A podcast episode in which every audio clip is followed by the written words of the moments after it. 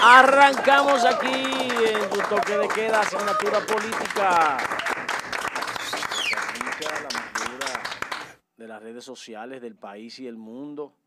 48 millones de personas siguen esta plataforma. Increíble. Explosiva. Increíble, increíble. Desde Santiago para el mundo. Esta es asignatura política. Buenos días, Yola Dames. Buenos días, hermano. Hoy 5 siente? del mes de agosto, hermano. A solo, estamos hablando a solo 10 días de la toma de posición. 10 días y el de Luis Abinader. ahí terminó la película. Con Dios, hermano. Venimos entonces con... Qué lío. tiene que ver con... Esto huele a sangre, esta con la nueva administración estaremos tranquilos esperando y viendo cómo, cómo acciona el gobierno del Partido Revolucionario Moderno. Hay cosas que nosotros pensamos que hay que dejarla pasar de lado en algunos, en algunos meses, por la razón de cómo está el país, aparte de los 100 días, que son los de ley, de rigor, eh, el PRM no, no está recibiendo un país motorizado, trabajando en un 100%, por la razón de que la pandemia tiene prácticamente eh, el, el 50-60% del país eh, en la calle sin trabajo y en las casas y solventándole el gobierno. Miren que todavía está altura de juego el gobierno dando dinero. ¿Dieron los chelitos para ir al, supermercado, Joel? Mm. Sí. Eh, se ha manifestado. ¿A dónde puede salir siguió dando el dinero? Danilo quiso salir del gobierno con una imagen que no fuera dañada por la, crisis eh, política que sufre el país y más en este momento donde hay tantos cañones enfilados hacia, hacia su persona. Y yo creo que el balance positivo de Danilo Medina ha sido eh, digno de admirar eh, la forma en la que se ha manejado y lamentamos que gente de su entorno, gente del gobierno, cometiera errores que a resumidas cuentas la tendrán, si son errores de ilegalidad, la tendrán que pagar de manera individual.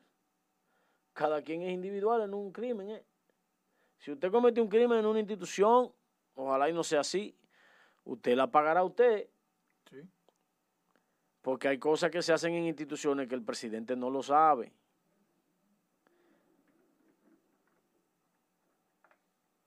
Las que se saben y se van a mostrar, lo hará el que llegue ahí a administrar esa institución, si ya pasó algo en una de esas instituciones. Pero mi tema de hoy es triste. En medio de una pandemia, que hayan ataques terroristas, que ocurran situaciones como la de ayer en Beirut, es triste yo vi la explosión como se produjo porque gente grabó en principio cuando, cuando se incendió. Y entonces la explosión se llevó de paro a todo aquel que estaba grabando. Todo el que estaba grabando cayó al suelo no cao porque se llevó a la redonda eh, cerca de un kilómetro. Señores, miren cómo quedó la zona. Este video es un video eh, ya después de haber pasado la situación. Miren cómo quedaron edificios que estaban lejos, lejos. Por esa razón, nosotros sabemos que no fue una explosión de una fábrica de fuegos artificiales, no. Miren, esa fábrica, primicia para Cachicha, era una fábrica de armamento militar, camuflajeada como fábrica de fuegos artificiales.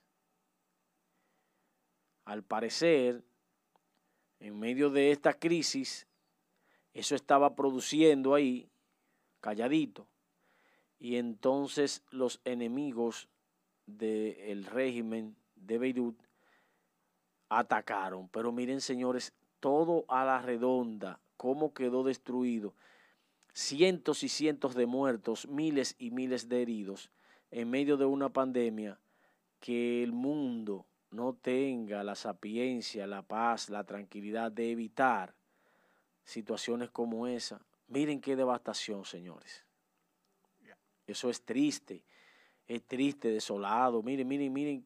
dicen que cientos de muertos, pero yo creo que ahí debe haber miles de muertos. Porque recuerden que los países no, están trabajando en 100%, por tal razón hay mucha gente en la casa. Así que hasta ahí le están mintiendo al mundo de la cantidad de muertos que se produjeron ahí. Cuando se haga la contabilidad, es de miles que vamos a hablar. Porque miren cómo quedó ese edificio que estaba lejos, estaba casi a, más de 700, 800 metros de, o a un kilómetro de donde, de donde sucedió la explosión. Pero miren toda, toda la redonda. Qué bueno que ustedes vean este video para que ustedes vean que no fue una fabriquita que explotó y que se eh, explotó y salpicó unos cuantos vidrios y hirió unas cuantas personas. No. Miren, fue una devastación de prácticamente un kilómetro a la redonda. Lo que se disparó ahí a esa fábrica fue un misil de alta potencia. Miren, a más de un kilómetro a la redonda se desbarató ese, esa zona en su totalidad. Ahí los daños son multi, multimillonarios, los muertos son miles y miles, y lamentamos que en medio de este rebú, de esta situación del coronavirus que tiene el mundo jodido, el mundo está bajo una situación difícil, que prime el troglodismo, que, prime, primen las altitudes negativas de gobiernos eh, hostiles que están pensando en tiempos de guerra, en medio de una situación que debemos unificar la humanidad, a ver si, si sobrepasamos esta situación del COVID-19 que sigo diciendo que a quien inventó el virus hay que matarlo, hay que ponerlo en una plaza pública y que todo aquel que pueda insertarle un alfiler que se lo inserte hasta que muera ahí lentamente. Porque de verdad que le ha causado un daño irreversible al mundo por dos razones. La primera es la psiquis del ser humano, que ya hay un séptimo COVID. El COVID se había dicho que habían seis cepas del COVID, pero hay una séptima cepa, que es la cepa psíquica, mental de la persona, que se autoproduce la misma persona por el temor a ser contagiado, anda tirando alcohol por donde quiera, donde quiere manita limpia, se tranque en su casa, se encierra en una burbuja. Esa persona le dan dolores de cabeza, le da eh, problemas para respirar, le da que es psíquicamente, mentalmente, se están autoenfermando. Y se hacen hasta 3, 4 y 5 pruebas para ver si tienen el COVID. Porque es un asunto que se transmite tan fácil que la gente está sufriendo gravemente esta situación de esta pandemia. Y que países, en vez de buscar la manera de que el mundo vuelva a la normalidad, estén haciendo actos de anormalidad. Ese es un acto que hay que analizar quién es el terrorista el que hacía las armas o el que destruyó esa manzana a más de un kilómetro cuadrado a la redonda, completo. Hay que ver quién es el, el malo. Así como decía del que inventó el COVID, al que ordenó eso, hay que llevarlo al tribunal de las Hayas. Porque hay guerras que quizás uno no puede evitarlas, son guerras antagónicas de muchos años, las que ocurren ahí en el Medio Oriente, pero el detalle de todo eso no es las guerras que haya, es la situación en la que estamos. El mundo está en vilo, una situación muy difícil para lo que el mundo puede soportar y ver este tipo de situaciones donde la gente tiene problemas tan mentales con relación al coronavirus es una barbaridad. Era imposible que yo no arrancara mi comentario eh, haciendo alusión a esa terrible situación que está pasando eh, el hermano país de Beirut, porque todas las fronteras están puestas porque hay autoridades en esos países, pero el mundo lo hizo Dios, el mundo es de todos.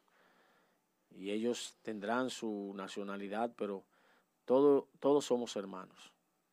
Venimos de la voluntad del Altísimo.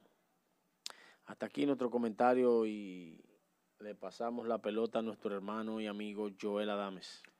Sí, buenos días, redentes que se o no se contactan, nos ven a través de Cachicha TV.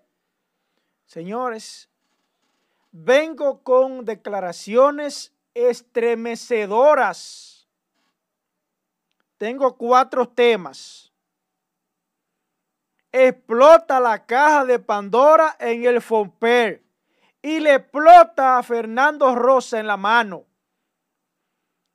Vengo con el desorden migratorio y la mafia que hay entre el gobierno dominicano, las ONG y el gobierno haitiano con relación a las parturientas haitianas que están abarrotando los hospitales y se están consumiendo el presupuesto de lo que le queda al putrefacto sistema de salud dominicano, en donde las parturientas haitianas llegan de madrugada en guagua y se están interviniendo 800 partos semanales.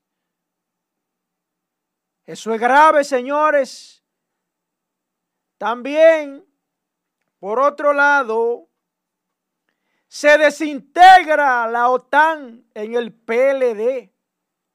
Se desintegra la mafia siciliana.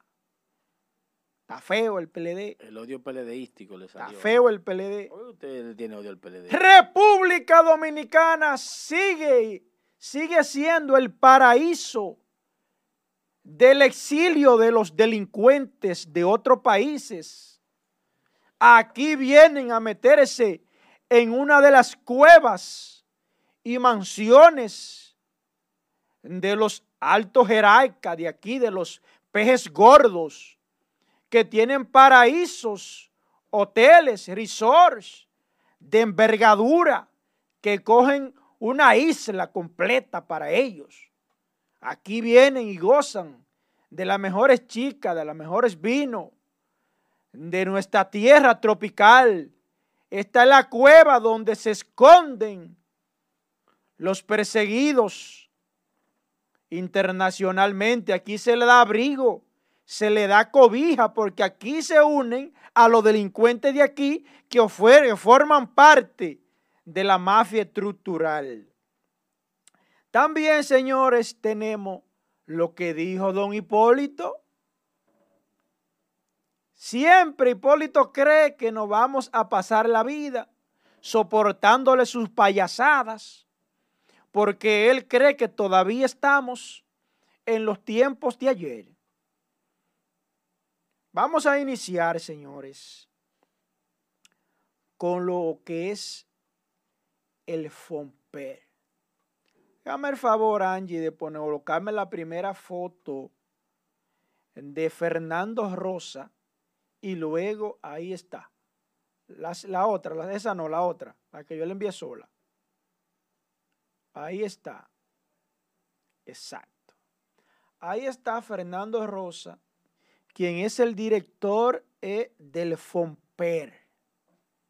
Señores, ahí tenemos al director del FOMPER, Fernando Rosa, a quien le ha explotado la bomba en el fondo patrimonial de las empresas reformadas.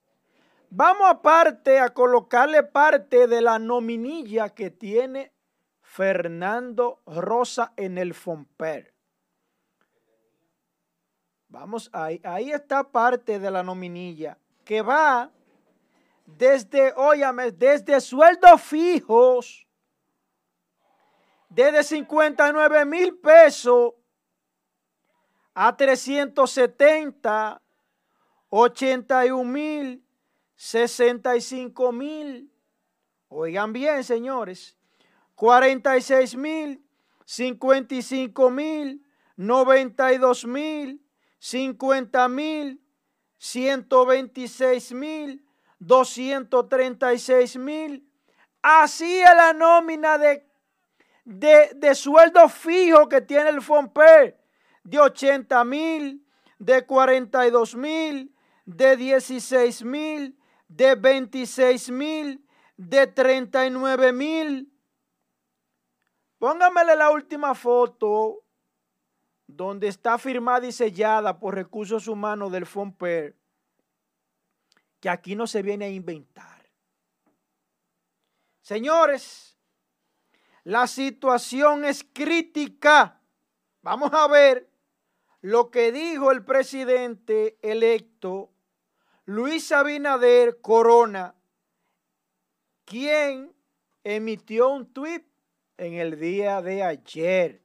Mírenlo ahí, señores. Dice Luis Abinader que el FOMPE recibe los recursos generados por las empresas capitalizadas y son utilizados a discreción de su consejo y el presidente. Esto ha generado innumerables casos de corrupción. Señores, la verdad que las instituciones públicas de República Dominicana se han convertido en una cueva de delincuentes, en una cueva de la corrupción putrefacto sistema que tenemos en la actualidad, señores. Este país no puede continuar el rumbo que llevamos sin régimen de consecuencias del que entra una institución pública y roba del erario, del erario público. Luego que concluye el mandato de ese partido, entonces se va tranquilo a su casa con los pies para arriba a disfrutar de lo que se robó, a reunirse con sus testaferros para que le pasen factura de cómo van sus andanzas en esos negocios. Esto tiene que acabar, señores. Esto hay que ponerle un stop. Es que nos están robando el futuro de nuestros hijos. Dominicanos y dominicanas, abran los ojos. Que esto es una mafia por doquier. Aquí hay que empezar a volar cabezas.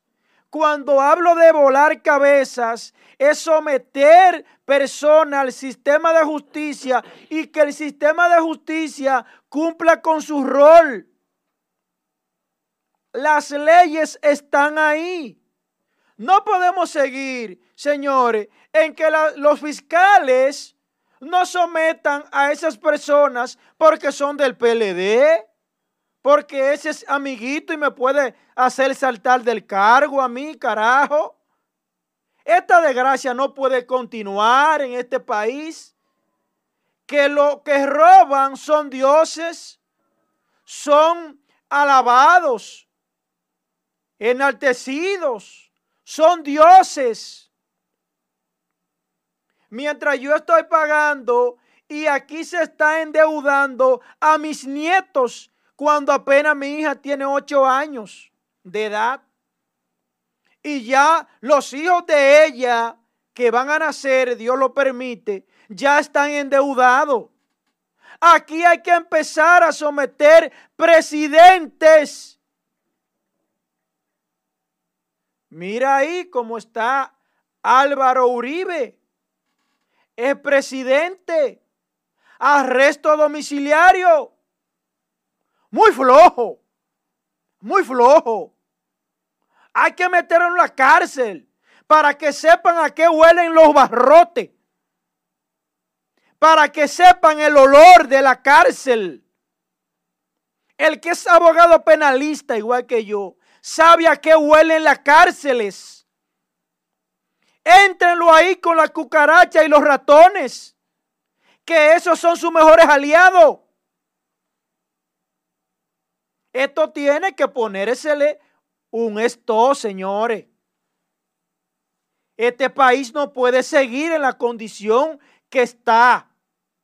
Aquí hay que empezar a someter funcionarios, presidentes y expresidentes, carajo. A ver si esto se le pone un stop. Antes de entrar al siguiente tema, vamos a dar un saludito a Lesbia Altagracia Ureña, le estaban echando de menos. A Marta Reyes, Alfredo Félix Batista, a Erto Salazar, a Vicente Camargo, a Luz Durán, a María Milagro, a Luis José Heredia Félix, a Marta Reyes, Joan Alberto, a Luis Calvo, a Junior García y a Miguel Rodríguez. Esas son las personas que tenemos ahí de frente. El público premium, a Mario López, a Patri Libertad, dominicanos, a José Francisco Acevedo Guzmán, a Angélica Soto y a Katy Torres. Señores, realmente lo que está sucediendo en este país es único. Yo di la primicia en el día de ayer de que Juan Carlos I estaba en República Dominicana. Ya hay algunos medios que dicen que eso es mentira. Ratifico la información de ayer. Juan Pablo, Juan Carlos I está en República Dominicana en la Romana. Migración se destapa de gracioso que no pasó por migración. Y va a pasar por migración. Un fugitivo, un futuro fugitivo. Va a pasar por migración. Tiene de padrino a los matatanes del azúcar. De tres cucharadas que se consumen en Estados Unidos, los Franjul son dueños de dos. Tienen aviones privados. Llegó por aviones privados y escoltado. Así llegó Juan Carlos I a la Romana, donde se hospedó en uno de los mejores hoteles de República Dominicana y del mundo. Para que ustedes vean cómo es que son las cosas. Este es el país, el exilio de los fugitivos en el mundo. Históricamente, aquí han venido a desembocar fugitivos y delincuentes mundiales. Los gobiernos de aquí son cómplices de ellos porque le deben favores, hacen negociaciones fraudulentas con ellos y los reciben en sus aguas. También son socios comerciales de muchas de esas empresas, de muchos de esos emporios. Así es que este paisito camina en manos de estos delincuentes que tienen 16 años gobernando. Ellos hacen lo que les da la gana, pero lo mucho Dios lo ve. Se le está acabando ya. Se le está acabando, ya casi se van. Esto perverso. Señores. El odio morado le sale. Señores. ¿Por qué usted odia el PLD? Tengo un detalle importantísimo. No menos importante. Vamos a enviarle a Angie. Miren, lo que está sucediendo aquí, señores, con las parturientas haitianas. Se escucha igualito aquí. Lo que está sucediendo con las parturientas haitianas, esto no tiene madre, este de control. Lo que está sucediendo aquí no tiene madre. Hágame favor, Angie, de colocarme la foto. Miren, señores. Yo soy un hombre que no le cojo presión a nadie. Y yo siempre lo he dicho que lo único que yo tengo en cachiche es la puerta para salir. A mí no me importa que a mí me tilden de racista, de, de xenofobia, de lo que ustedes le dé su maldita gana. Porque estos delincuentes de las ONG aquí creen que van a chantajear a todo el mundo. Ese es su eslogan, que son racistas, que son xenófobos, que son de todo. Ellos odian a los negros. ¿Quién le ha dado mejor cobija a los haitianos que República Dominicana cuando se han orinado encima de nosotros? En componenda con este gobierno actual corrupto y delincuente que tenemos. Miren, señores. En la maternidad la Altagracia, el 80% de las camas están ocupadas por parturientas haitianas. Óigame bien, el 80% de, de 100 camas, 80 son ocupadas por las haitianas, con todo pago, con todo pago. Mientras que un dominicano se muere en la puerta de un hospital esperando a que lo atiendan. Allá la reciben con todo pago. Yo tengo meses y meses denunciando que en el hospital Estrella Ureña, mejor conocido como el Seguro Social, es un depósito donde 800 haitianas dan a luz semanal. Óigame bien, repito, en el Seguro Social, el Hospital Estrella Ureña, que queda la 27 de febrero frente al Palacio de Justicia, están recibiendo 800 partos semanales. Es una mafia que tienen entre la directora de ese hospital donde se hace la vista gorda, porque si dice algo la cancelan, la detutanan si la directora de ese hospital dice algo. Se están recibiendo 800 partos semanales en el Seguro Social, coño, y que me demientan, que me demientan a mí, que yo sí tengo pruebas, coño se están consumiendo el presupuesto que pagamos nosotros, los dominicanos. Se lo entregan a uno haitiano, 800 partos semanales, una guagua clandestina. Eso es guagua y guagua de madrugada. Coño, y nadie dice nada porque no le duele a este país. Esta partida de lambones, de delincuentes. Coño, el presidente que tenemos, coño, es un delincuente, coño. Está cuidado con Danilo Fresco. Ese es un delincuente. Se ha ido a sobornar a las ONG a partir de la delincuencia que ha cometido y el gringo lo que hace es que lo chantajea. Está un fresco. Y tiene uno que guamarse los haitianos con todo pago aquí. Es verdad que uno tiene que escuchar a este hombre diciendo toda esa vaina ahí. Todo pago aquí. En, en esos hospitales no hay, una, no hay un hilo para un dominicano. Y a los haitianos lo atienden gratis. A mí no me importa que lo atiendan.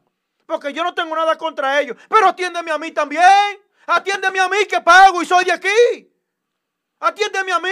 Usted también es prieto. Los dominicanos se mueren porque no hay cama.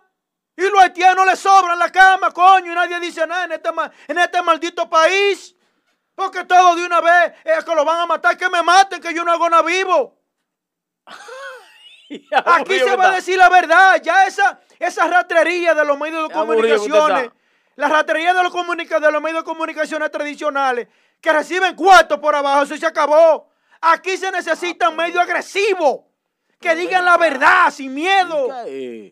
Lo que está pasando aquí es triste, señores, República Dominicana. El dominicano se mueve en un hospital. Agua, por Fernando Padilla se estaba muriendo, coño, porque no lo quieren recibir en ningún sitio. Mas, sin embargo, los haitianos lo reciben con todo pago, gratis. Ese Marino Zapete, ese ratrero y charlatán, coño, fue uno de los que fue primero al altar de la patria, ahí a bailar ese sinvergüenza. Desde ahí yo te pedí el respeto, Marino Zapete. ¿Quién no lo sabe que tú hay que estar haciendo coro ahí entre Uchi y compañía por acciones? Hablen de negocios que tienen con las ONG ustedes y el periódico es acento.com que hablen de negocios que tienen con las ONG. Yo tengo odio al haitiano, no. Es la verdad. Cuando yo voy a Estados Unidos, ¿eh? ¿qué tengo yo que hacer? ¿Qué tiene el dominicano que hacer cuando va a Estados Unidos? A ver si el yankee no está primero que el latino. Y nadie dice nada, ellos no son, son no, ellos no, no son racistas, ¿verdad que no? Que ellos atienden primero a lo de ellos. Se llama nacionalismo. Oh, pero ven acá, ¿y qué ratería que hay en este país, señores? Y esta maldita mafia, esta maldita mafia, eh, que traen aquí guago y guago y guago y guago y guago de madrugada, llena de haitianos los hospitales, y uno va al seguro social y tiene que salir de madrugada a comprar un hilo, y los haitianos nunca salen a comprar un hilo, porque con todo pago que se lo dan, con el impuesto mío, coño, que yo pago. Por alguien tiene que rebotearse y decir la vaina como son aquí. Que me voten de aquí, que yo no hago nada. Pero mientras yo esté aquí, yo voy a decir la verdad. Digan lo que ustedes quieran. Hasta que yo soy Satanás, digan lo que ustedes quieran. Pero tú, ustedes lo que tienen que probarme a mí, que lo que yo estoy diciendo es mentira. Si lo que yo estoy diciendo es mentira, yo me voy aquí. Pero lo que yo estoy diciendo es verdad. Lo que se está viviendo aquí es crítico. Crítico, señores, con esta mafia entre los haitianos y los dominicanos. Y un gobierno corrupto y delincuente. Por suerte que fuiste tú que lo dijiste eso y te revolteaste con lo de los haitianos y mencionaste a esos dos señores. Porque si soy yo que menciono los nombres de esos dos señores, me acaban en las redes sociales porque creen que, que yo quiero compararme con su trayectoria en los medios. No, ellos son más viejos que yo. Quisiera yo que el Señor me permita a mí llegar a la edad de vida que tienen esos dos señores. Eh, eso es un privilegio llegar a esa edad de vida. Pero también quisiera yo, que muchos dicen que ellos son más serios que yo. No, ellos son igual de serios que yo, porque a mí no hay nadie que me pueda señalar. Si a ellos nadie lo puede señalar, a mí tampoco. Son igual de serios que yo, no más. Más serio que yo no hay nadie, igual sí, pero más no. Porque yo no fumo droga, yo no bebo, yo no ando en la calle, yo me acuesto a las 7 y soy gobernado. A mí no me importa esa vaina. Con relación a esos señores, la USAID, que es una eh, fundación privilegiada de los Estados Unidos, que siempre ha hecho grandes aportes a la República Dominicana, es de la primera que ha hecho aportes para que se le den todas las facilidades a los haitianos en la República Dominicana. Y esos dos señores son los principales defensores de esa vaina. Es que yo estoy de acuerdo. Pero también, también está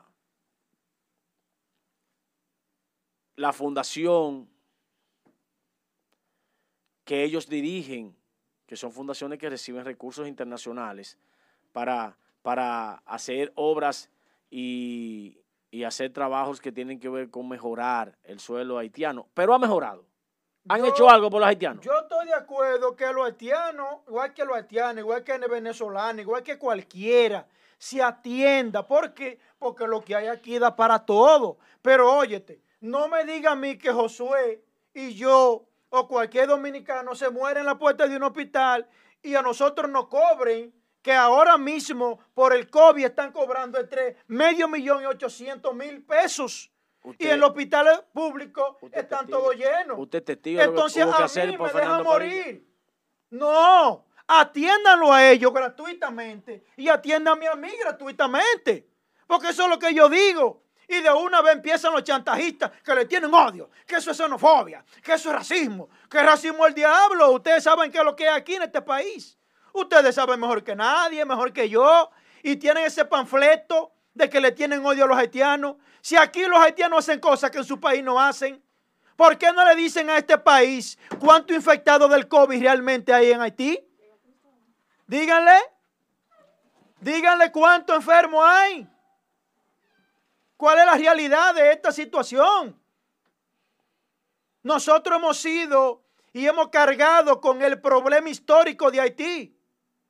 Yo estoy de acuerdo que lo ayuden, yo no me opongo, porque son seres humanos y merecen ser ayudados. Pero oye, República Dominicana no puede echarse Haití encima. Nosotros tenemos problemas. Los yanquis son un imperio. ¿Y por qué ellos no se hacen cargo? ¿Por qué tenemos que ser nosotros? Óigame, ya nosotros estamos desgastados.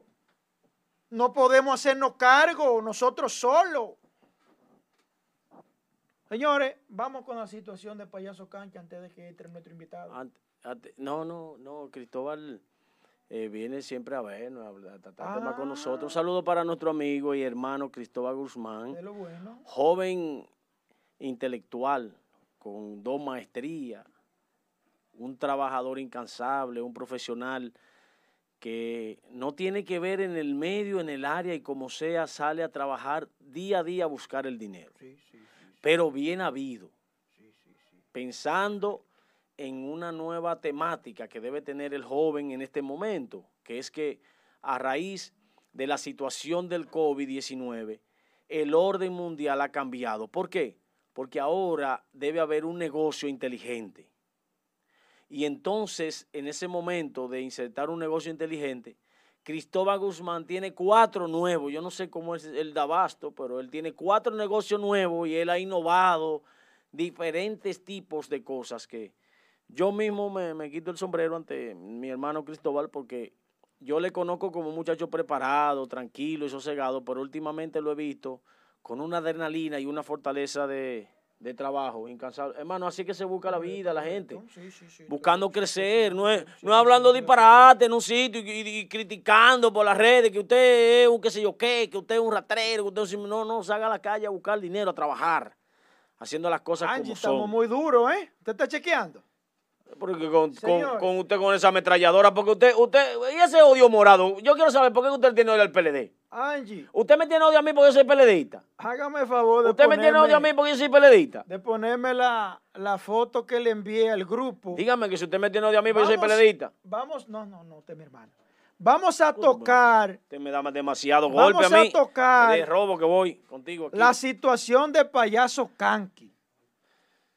Hágame favor de ponerme ahí una foto de, de Kanki o- y la foto de, de- primero la foto de- del payaso Kanki. Pedro Javier, tapate los oídos, que, que, que, Señores. que de seguro que viene a acabar con el con Kanki también. Señores, eh, la situación de, de payaso Kanki, como la, la- la de payaso Kanki, la foto de payaso Kanki, ahí a ver si aparece por ahí, una fotito de, de payaso Kanki.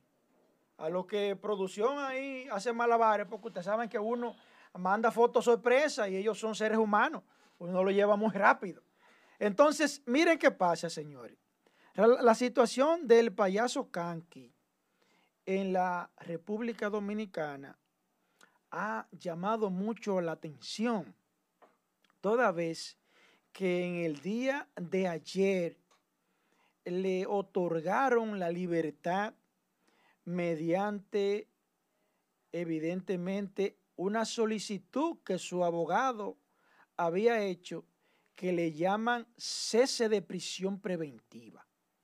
Hágame el favor de ponerme la foto que le envié ahorita sobre el cese, la que usted puso anterior, para edificar al público y a los redentes, en la que usted quitó hace un momentito, para edificar al público redente, ¿qué fue lo que solicitó el abogado de Kanki? Mire, Le voy a hablar ahorita de ese abogado yo. el artículo 200, el artículo ¿Cómo 240, fue?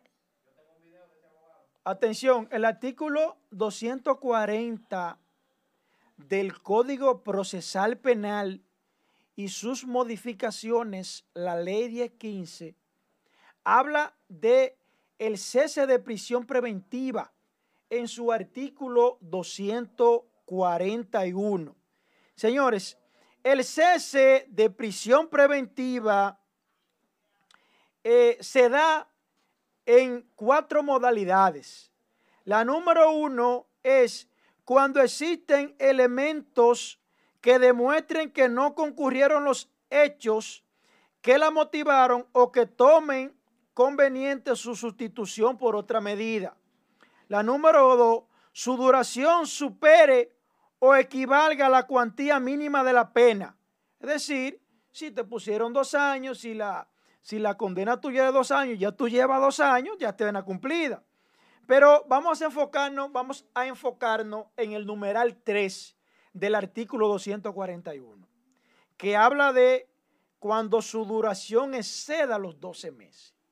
La prisión preventiva como medida de coerción que le impusieron a Kanki excedió los 12 meses. Al exceder los 12 meses, evidentemente que tiene el tribunal que referirse al cese de la prisión preventiva, toda vez que no fue declarado un caso complejo. Entonces, no se ha declarado un caso complejo, entonces ya evidentemente que venció la prisión preventiva, tienen que cambiarla a solicitud evidentemente del imputado. ¿Qué, es, qué hacen los jueces en la práctica? Que le ponen una fianza o una garantía económica bien elevada, de imposible cumplimiento. ¿Para qué? Para que al no poderla cumplirla, entonces se quede preso. En el día de ayer le pusieron al payaso Kanki una presentación periódica, le cambiaron la modalidad de prisión preventiva a una garantía económica de 5 millones de pesos en efectivo.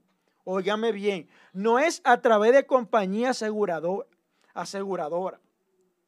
Le impusieron 5 millones en efectivo.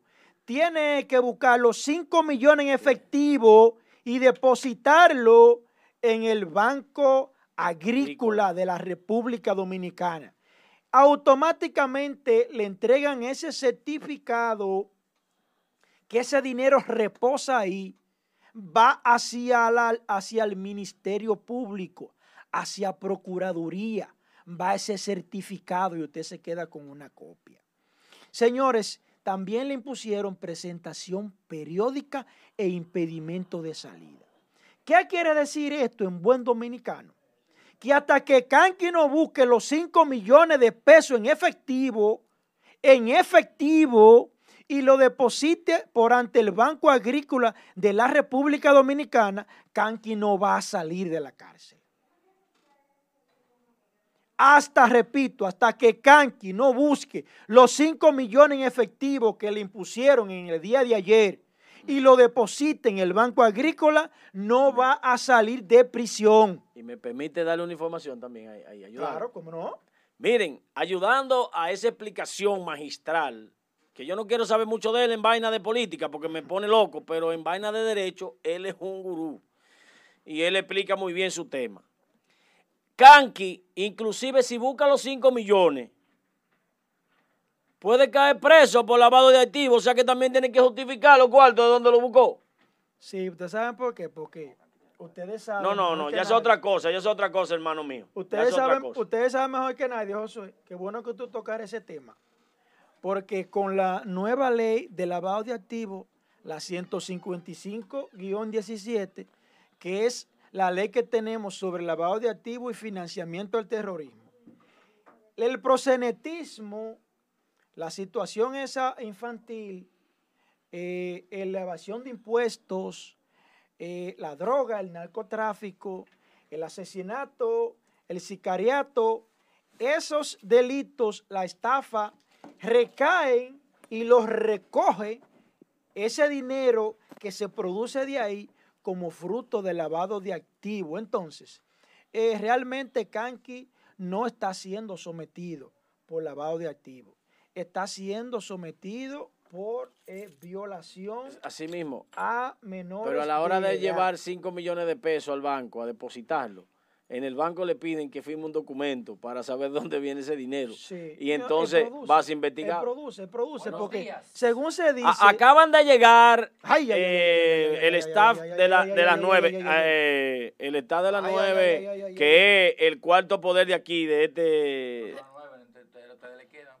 le quedan 10. No, eh, eh, no, mi hermano Isabel Molina también sí, pero está por ahí. De la pausa. Está también. Mira, quería, explícame tú, porque Kanki, Kanki es cuasi, cuasi cercano, muy cercano a tu familia, pero es cuasi familia tuya, independientemente de lo que se le acuse. Eh, tú eres quien más puede explicarnos qué pasa con ese señor. Nuestro hermano Kevin, amigo de nosotros, no somos partícipes de lo que se le acusa en dado caso de que sea cierto. Es inocente hasta que se demuestre lo contrario. Exactamente, para eso tendré yo que estar ahí, yo no voy a estar El payaso Kanki es inocente hasta que, se, demuestre lo contrario. Hay intereses, escúchame que te interrumpa, vamos a oír las dos campanas. De un lado se dice que hay intereses económicos de un emporio, en donde aquí todo el mundo sabe que el payaso Kanki era el payaso de la élite No, Ese no- señor no por una hora, eso. Por una hora cobraba 60 mil pesos. Está equivocado. 60 mil pesos por Más una de hora de animación. Mi cumpleaños, yo Entonces, cumpleaños, ¿Y uno- cuánto, Entonces- cuánto te pagaron? Entonces, qué sé yo, entonces- Dejen que termine años. yo Entonces, la por idea, un porque- lado, por un hablar. lado, se dice que hay intereses económicos, pero por otro lado, se dice que hay una situación de un posible delito. Nosotros no estamos ni en favor ni en contra de, eh, de, de Kelvin. Nosotros simplemente somos portavoz de la comunicación objetiva. Que no se vaya a malinterpretar que estamos ni a favor ni en contra de Kelvin. Nosotros simplemente comunicamos. Al, aboga- al abogado de él que le voy a dar piquete a los ojos, que era Nuestro mi amigo mío, nuestro Chilín. hermano Kevin, para decir la, la información un poquito más amplia, no, no solamente tiene donde sacar los 5 millones, si, hay que pedir, si le piden 10, lo tiene los 10 millones. Kanki, para el que desconoce el tema, aparte de ser el payaso de los ricos, es una persona que se ha mercadeado bien en los medios de comunicación, Sí, sí. porque tenía un programa de televisión y tenía cuñas caras, porque en su momento el programa infantil Kanki Manía era el programa número uno de la niñez dominicana. Lo que quiere decir que productos lácteos, dígase leche, pamper, marcas así, que se manejaban con empresas de mercadeo de Santo Domingo, le, le colocaban a él hasta 200 mil pesos mensuales de un solo anuncio y, y Kanki tenía mucho más de ahí. Ese es uno, ese es uno. Número dos, como empresario, le fue bien, tenía lo que eran los juegos inflables, hizo muchas promociones con colegios eh, infantiles. Aparte de eso, tenía, bueno, ahí pasó el pelo de, de nuestra amiga Abril, pero eso es que el, el pajón es muy alto. Aparte de eso, tuvo una muy buena etapa con estos muchachos que ya no están, eh, ¿cómo se llama? Eh, la pandilla de Kanki, que llenaron el Jarro Café en Santo Domingo, llenaron la Romana, iban a la capital y iban a San Bill a, a comprar ropa y eso era así de, de- de niñas, adolescentes, 13, 12, 15 años. En Santiago también, o sea, Kanki, que, a nadie se, que nadie se sorprenda que si él paga los 5 millones salga bajo fianza, que lo tiene para pagarlo. Que nadie se sorprenda de eso. Y que nadie tampoco lo critique de mala manera. Es inocente hasta que se demuestre lo contrario. No es porque mi amigo, sino simplemente, bueno, ahí está la ley, y ya pasó el tiempo que la ley le permitía, bajo, bajo prisión preventiva. Sí. Ahora, ¿qué quiero decir con esto?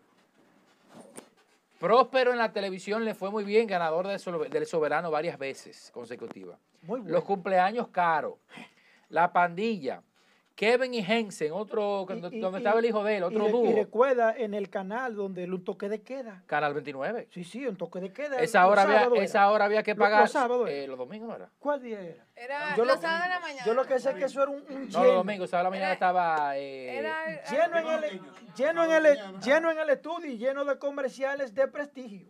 Es que y no tan solo, como empresario marca- fue próspero. En una marca para, para los niños en el país. Sí, sí, sí. Porque Kanki no solamente era el programa de televisión, Kanki eran un sinnúmero de... ¿Cómo era que decía el tema? La Kanki. Eh, La no, tú ves, yo me lo sabía, pero mira, tú ves, un gancho, ve. La canquimanía. Ve, ella es adulta y se lo sabe el tema. La canquimanía ¿Para dónde estaba va? arrasando, mi hermano. ¿Dónde va mi hermano? No se vaya, ¿no? La canquimanía. Ah, ok. Diga. Continúe. que de hecho, para que continúes con tu comentario, en breves minutos tenemos al licenciado Milton Núñez, Excelente. quien es el abogado De Kevin. de Kevin Mejor conocido como Chilín. Sí, mejor conocido como Chilín, que nos va a hablar sobre eh, la situación que se diera en el día de ayer con relación a, a la variación eh, de, de- la medida. ¿No escucha? Fue que yo me senté primero y te dañé el micrófono. Entonces, eh, continúa Pedro Están Javier. boicoteando el No, es lo mismo, es lo Están mismo. Un boicoteando comentario, con el micrófono. es un comentario parcial que tenían los muchachos aquí ya, y yo simplemente quería decir que, eh, que hubieron en, la- en las páginas, tú sabes, que, que comentaron y criticaron. ¿Y de dónde va a tener 5 millones? Más de En ahí. efectivo. Más de ahí tiene Bueno, Kanki. habría que ver algo, y, y ahí Joel, quien es abogado y experto en la materia, me corrige. Eh, estamos hablando de una medida de coerción, ¿verdad? Porque existe- eh, hubo una variación de la medida. Sí, un- en virtud de un cese que sometió Chile. Ok, entonces Porque se dio los 12 meses de prisión. habría que ver, que es lo que yo quisiera saber, si, se- si resultaría factible pagar 5 millones de pesos eh, eh, eh, como, eh, por el tema de la garantía económica, Sí. para que luego en el fondo tú no sabes lo que vaya a pasar. Correcto. Si vaya a existir una condena, ¿verdad? Habría que ver si resultaría factible para, para Kevin Núñez y para sus familiares. No sé ahí Joel que tú nos orientas. Bueno, yo en el caso Tiene mío que decir como algo. abogado. Ya la vida de él como murió. Como abogado. Él está vivo, pero él está muerto. como abogado. Como ¿no? Y abogado. como empresario y como, soci- y como eh, humano en la sociedad dominicana, porque le- tiene impedimento de salida. Entonces aquí lo van a rechazar, tiene que trancarse a ¿Qué yo le recomendaría como abogado? Yo que me estoy introduciendo en un terreno que no me toca, porque no es cliente mío y no me gusta opinar sobre casos donde yo no sea el abogado. Pero yo puedo hacer un- una opinión mía propia. Sí, personal, como Lo que comunicador. yo le, con lo que yo le recomendaría si yo fuese su abogado, que no lo soy, que no pague los 5 millones en efectivo ¿Cómo así? y que espere el juicio de fondo que ya está a la vuelta de la esquina. ¿Por qué? Porque va a durar varios días, eh, es verdad, evidentemente, en El libertad. Ministerio Público en- pidiendo en eso, eh, eh, mire, el Ministerio Público esperando esos cuartos. ya viene- en el juicio de ya fondo. viene un juicio de fondo. Ya eh, su imagen está ¿no? manchada. Sus empresas están destruidas. Su nombre, su moral está por el suelo en estos momentos. Yo le aconsejaría que eche el pleito en el juicio de fondo y que no busque esos 5 millones en efectivo nada. Que se faje Que no lo saque. en el juicio de fondo y demuestre su inocencia en virtud de la veracidad y los elementos probatorios que Chilín dice que tiene. Hermano, y del otro lado está Felipe Portes.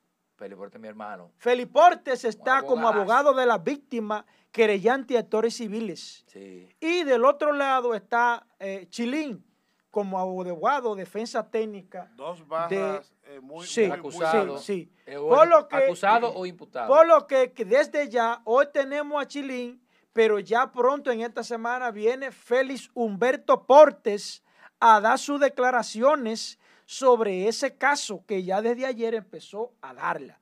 Repito, mi consejo a Kelvin, eh, eh, alias el payaso Kanki, que no pague esos 5 millones y que se prepare para el juicio de fondo que está a la vuelta de la esquina y demuestre su inocencia con prueba fehaciente como la que dice tener su abogado, Milton Núñez Chilín. En lo que llega el, el abogado, mira algo. Yo hace tiempo había dicho aquí, yo creo que tal vez Angie se acuerda. Cuando viene a ver, no, porque Angie está enamorada. eh, últimamente, la cabeza está de ella en planes de boda y un sinnúmero de cosas. ¿Quién Oye, está en planes de boda? Angie, Angie. Primicia, Angie- primicia. Angie, Primicia de Cachicha, casar, pero nuestra Angie. directora Eh, Angie, técnica aquí. ¿es verdad que usted está en planes de boda? Ah, pues ya, yo Pero- quería, quería pero- saber eso, eh, porque pero- ahora, pero- pero- ahora pero- estoy enamorado de Pero Angie. perdón, permisito. Él- él se enamora de una un cada semana, Angie, eh. Angie, para que ustedes vean de quién es que estamos hablando. Angie, hágame el favor, Angie, de salir aquí y ponerse al lado de mí. Venga, Ay, ay, ay, ay, ay. venga, venga, venga, Angie. Venga, venga. Señores, esto es un monumento. En Cachicha aquí, esto es lo mejor. Es una- Hágame una- el favor de decirle a Angie que salga por aquí. Es, una carne de Para que ustedes vean, Ah, Angie, te estamos esperando, Angie. Para que no, ya viene, ahora ya viene. Un monumento. Mira, mira. Por favor, dígame, Angie, venga, póngase aquí atrás, vea. Mira qué pelo, mira qué pelo, mira, qué pelo. Mire, mire, mire, mire, mire. Ese es Hágame el favor de, de quitarse esa mascarilla por lo menos un segundo, que yo sé que usted... poder tras la mire, sombra. Mire, mire, mire, Esa es la famosa Angie, Enfóqueme- la que tanto mencionamos mire, en el programa.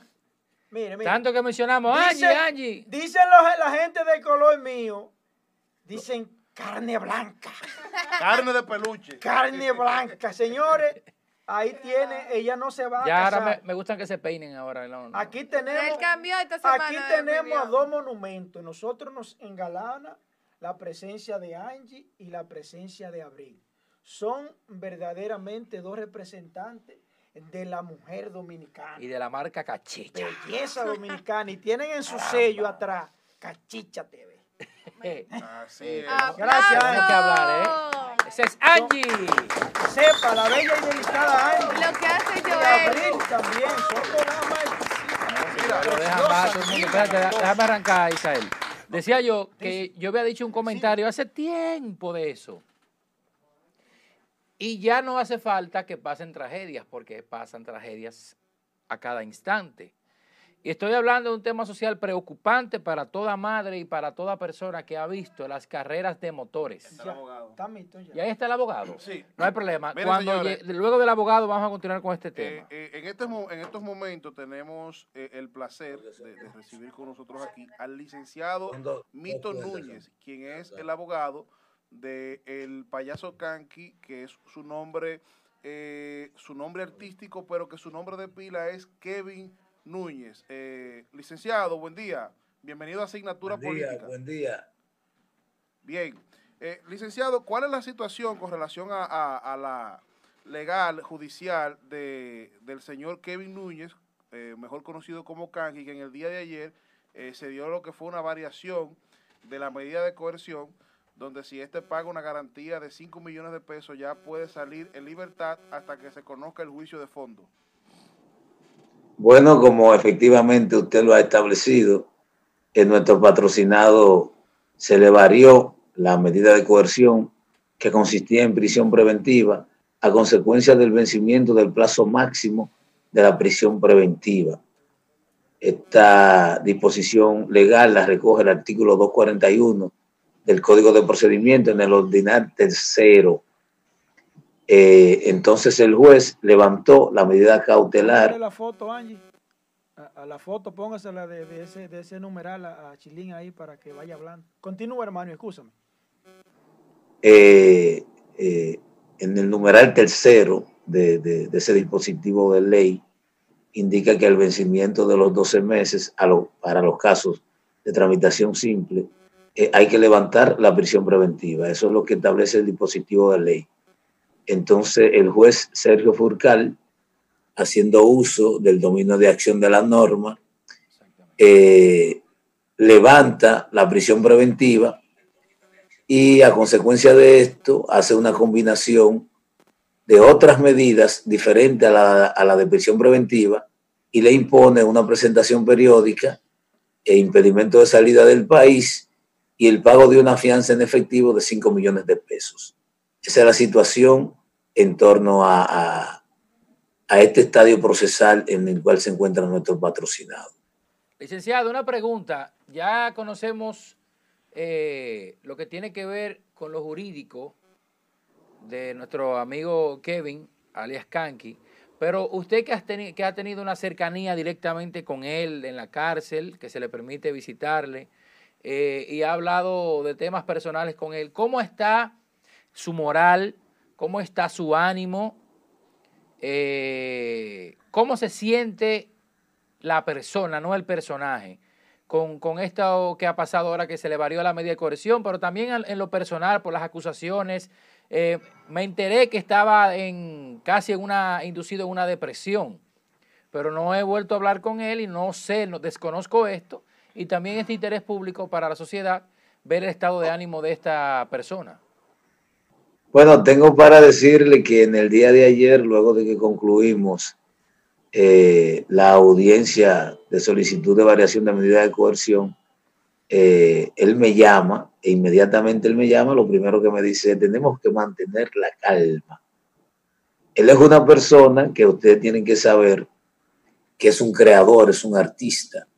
Es una persona que con apenas 13 años comenzó a desarrollar un personaje llamado Kanki, que lo llevó y lo catapultó en la esfera de lo que es eh, el organigrama eh, cultural del país en- dentro de los personajes más preponderantes de toda la geografía nacional. Él es una persona estable emocionalmente.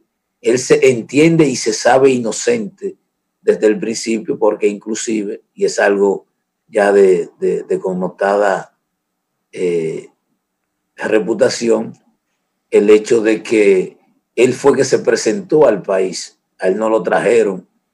Él inmediatamente a Arisburgo hace uso de, de ese medio reportaje. para poner en la palestra pública su caso, él inmediatamente coge un vuelo y dice aquí yo estoy.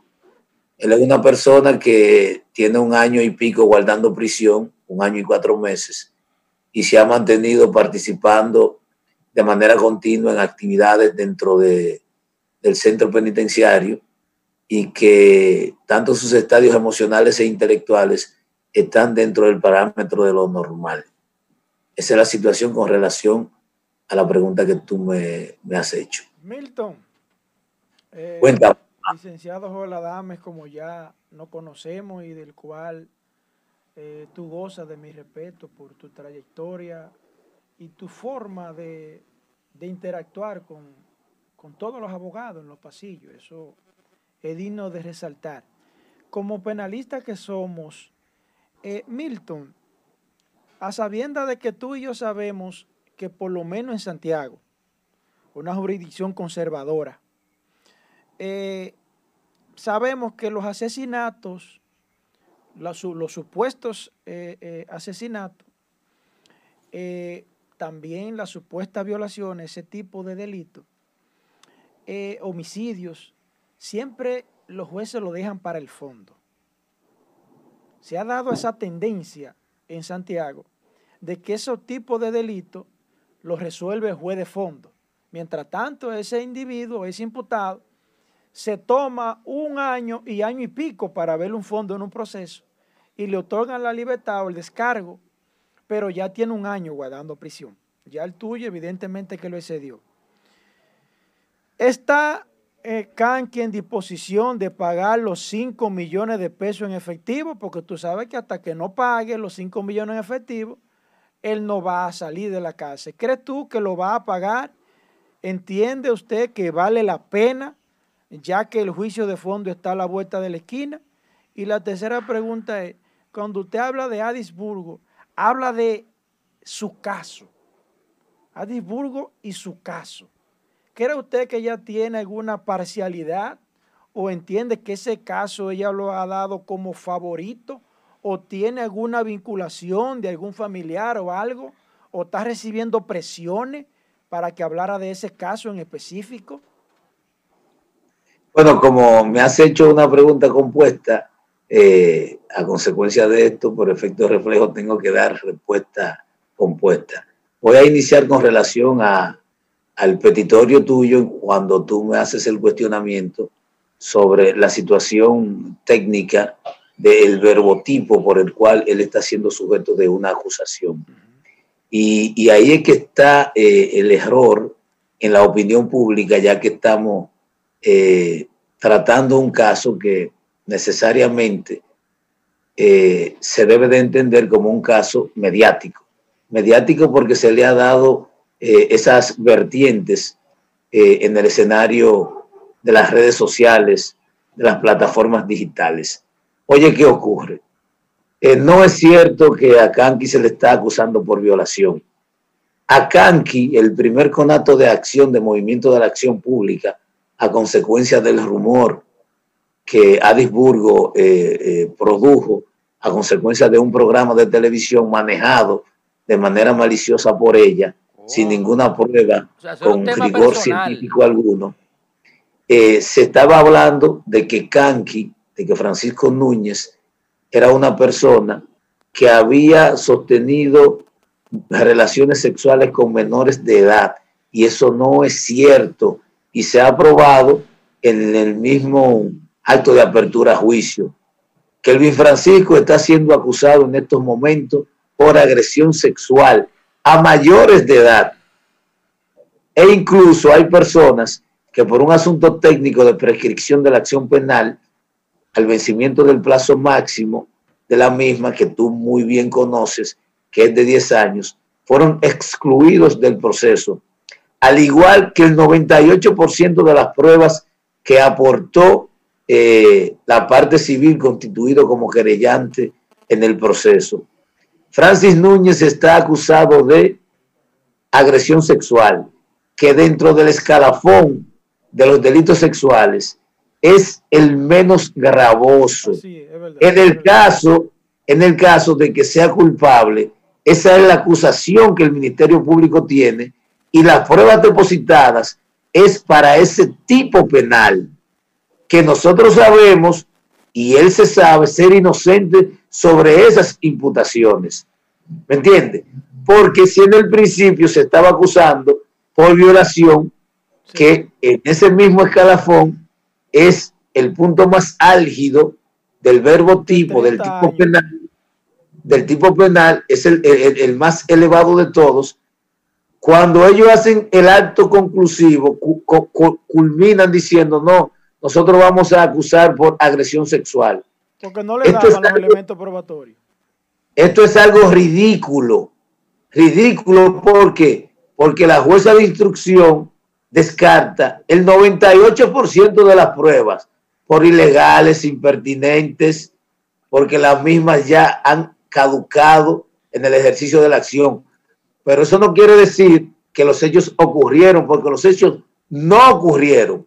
Y aparte de que no ocurrieron, ellos no tienen la manera científica ni jurídica de poder probar que esos hechos ocurrieron. Ellos están estableciendo situaciones que dicen ellos que ocurrieron en el 2006 y en el caso de Givelli en el 2019, en el 2009. En aquel Entonces, entonces, Chilín, en aquel entonces, Ya ellos eran mayores de edad. eran mayores de edad. Ellos eran mayores de edad. Ya. Ellos eran mayores de edad porque ahora tienen 30 y pico de años. Sí. La más joven es Givelli, tiene 28. ¿Me entiendes? Sí, Y ella dice que fue en el 2009 que ocurrió ese hecho. ¿Qué pasa? El morbo social, esa necesidad de señalar con oprobio una situación execrable, ha llevado este caso a que se entienda que es una violación a menores de edad. Eso no ha ocurrido por el programa de Kelvin Francisco, Canquimanía, donde él desarrollaba su personaje. Pasaron más de 400 niños que ahí están sus padres, que ahí están sus tutores, que ellos mismos dicen y profesan de la conducta exhibida por Kelvin Francisco y el personaje Kanki en el programa que dicen que no, que incluso él le dio un trato como si él fuera un padre más para ellos. Lo que pasa es que estos muchachos tenían expectativas de continuar en un programa, de continuar desarrollando unos talentos que ellos pensaban tener, a consecuencia de que el producto que vendía Kelvin Francisco a través de su personaje y de su plataforma de entretenimiento infantil imposibilitaba que personas ya mayores de edad permanecieran en el programa. ¿Por qué? Porque no era atractivo para el público que consumía de ese espectáculo. Entonces esas personas eran desahuciadas. ¿Qué sucedió? Que a consecuencia de esto creó un contraestímulo en estas personas que de manera aviesa han creado una mentira, han creado una fábula de que Kelvin Francisco eh, abusaba sexualmente de ellos. Abusaba sexualmente de ellos, pero ¿en qué sentido? En el sentido de una agresión sexual. Porque es harto conocido que las agresiones sexuales llegan a consumarse y llegan a poner en movimiento la acción pública el sujeto pasivo, o sea, quien recibe la acción, cuando a ti no te agrada el hecho. Porque puede ser que yo te dé un abrazo y tú interpretes que ese abrazo tenga alguna intención maliciosa en el sentido sexual. Pero, pero puede ser que yo, que soy el que ejecuto la acción, el sujeto activo, lo esté haciendo porque te tenga afecto o porque yo en realidad lo que quiero es darte un saludo. El, pero tú consenti- el no. consentimiento ahí va a determinar si es mayor de edad. El consentimiento, si es menor, no, no es suficiente consentimiento porque no tiene la suficiente capacidad de decidir si es menor. Pero si es mayor, va a depender del consentimiento. No, no, no, siempre fueron mayores de edad, siempre fueron mayores de edad y ahí están las pruebas. Incluso hay personas que fueron apartadas del caso porque su acción prescribió por un asunto de- de- de- de- de- del vencimiento del plazo máximo. Fueron personas que fueron apartadas del proceso porque como una persona va a venir 15 años después a decir que fulano me hizo tal cosa, ¿cuál es el rigor científico de ello? Chilín, ¿Me entiendes? eh, Creo que es un caso bagatela un caso que ha sido ventilado por las redes sociales de manera maliciosa con el objetivo de crear este boom, de crear esta animadversión eh, en torno a lo que es la sociedad. Milton, ya mi última pregunta. Juégatela, Milton. Dile al país qué es lo que se esconde detrás de, esta, de estas acusaciones malsanas. ¿Qué es lo que se esconde detrás de esto? Porque aparte del, del populismo y del show mediático, ¿qué es lo que se esconde tras bastidores que el público de a pie no lo sabe? Y como tú dices, malinterpreta situaciones que no las son, que no se están ventilando. ¿Qué es lo que se esconde tras bastidores que el público no lo sabe? Y antes de que diga Mira, algo, esto es un caso muy especial porque en las víctimas del proceso, No las escucho, supuestas víctimas del proceso, nunca han querido dar la cara. Ay, Ellos se esconden y quien da la cara es el imputado. Quien se ofrece para dar declaraciones es el imputado, los abogados del imputado. Eh, yo le he hecho esa pregunta varias veces a Kelvin Francisco, que si, que si él entiende que hay alguien detrás de toda esta parafernaria, porque este caso, eh, la unidad de evaluación de, técnicas de litigación de la Fiscalía eh, le propuso al fiscal titular de que archivaran provisionalmente el expediente porque no tenían la prueba suficiente para poderlo acusar. Por eso es que ellos descartan la violación, entonces acusan por agresión sexual. Entonces el fiscal optó por no archivar provisionalmente el expediente, sino acusarlo por el pírrico tipo penal de agresión sexual, que conlleva una pena máxima de cinco años. Entonces, ¿qué sucede? Adisburgo en su momento va a tener que dar la cara ante esta situación. ¿Cómo? Adisburgo va a tener, claro, Adisburgo va a tener que enfrentar un proceso por las acusaciones y, las, y las aseveraciones que ella en su momento hizo en contra de Kelvin Francisco. Atención, Licenciado. Al igual también, al igual también que profesionales de la conducta, psicólogos y supuestos psiquiatras que enmarcaron a nuestro patrocinado dentro de, de una patología en cuanto a su conducta. Nosotros entonces, cuando demostremos la inocencia de Kelvin Francisco, que siempre ha sido inocente, que siempre lo ha dicho y en audiencia lo ha demostrado, y es la persona que ha hablado y que le ha dicho a esos muchachos en plena audiencia que él para ellos lo que ha sido es un padre y ellos han se han mantenido en silencio, ¿me entiende? Y llegan a las audiencias, a las audiencias de un payaso, acompañado con 12 guardias, con M16 y pasamontañas, para llevar un- a, a- a un payaso a una audiencia, cuando tú mismo sabes que aquí personas acusadas de asesinato, de homicidio, Sí. de violación, de delito de crimen organizado, son llevados por un simple policía. ¿Me entiendes? Entonces hay algo detrás de, de- de- de esta mampara que nosotros no lo sabemos, pero que se va a develar con el tiempo. Eh, Licenciado. Núñez es inocente. La acusación que pesa sobre él es de agresión sexual. Eso es una mentira. Es un expediente de fabricación casera. Ellos no tienen los medios para que esos medios de prueba, valga la redundancia, que ellos van a incorporar al proceso, se convierta en una prueba a cargo. Y tengo para decirte también que el juez Sergio Furcal, que se ha erigido como un semidios en la jurisdicción de Santiago, dando malos, dándole malos tratos, no solamente a los abogados, sino a sus iguales, también a jueces, él lo ha maltratado. Ese juez ha cometido el tipo penal de prevaricación, ya que él, al imponer una fianza de 500 mil pesos en efectivo, está obligando No, a de que 5 Elvin Francisco- millones, Chilín, de 5 millones.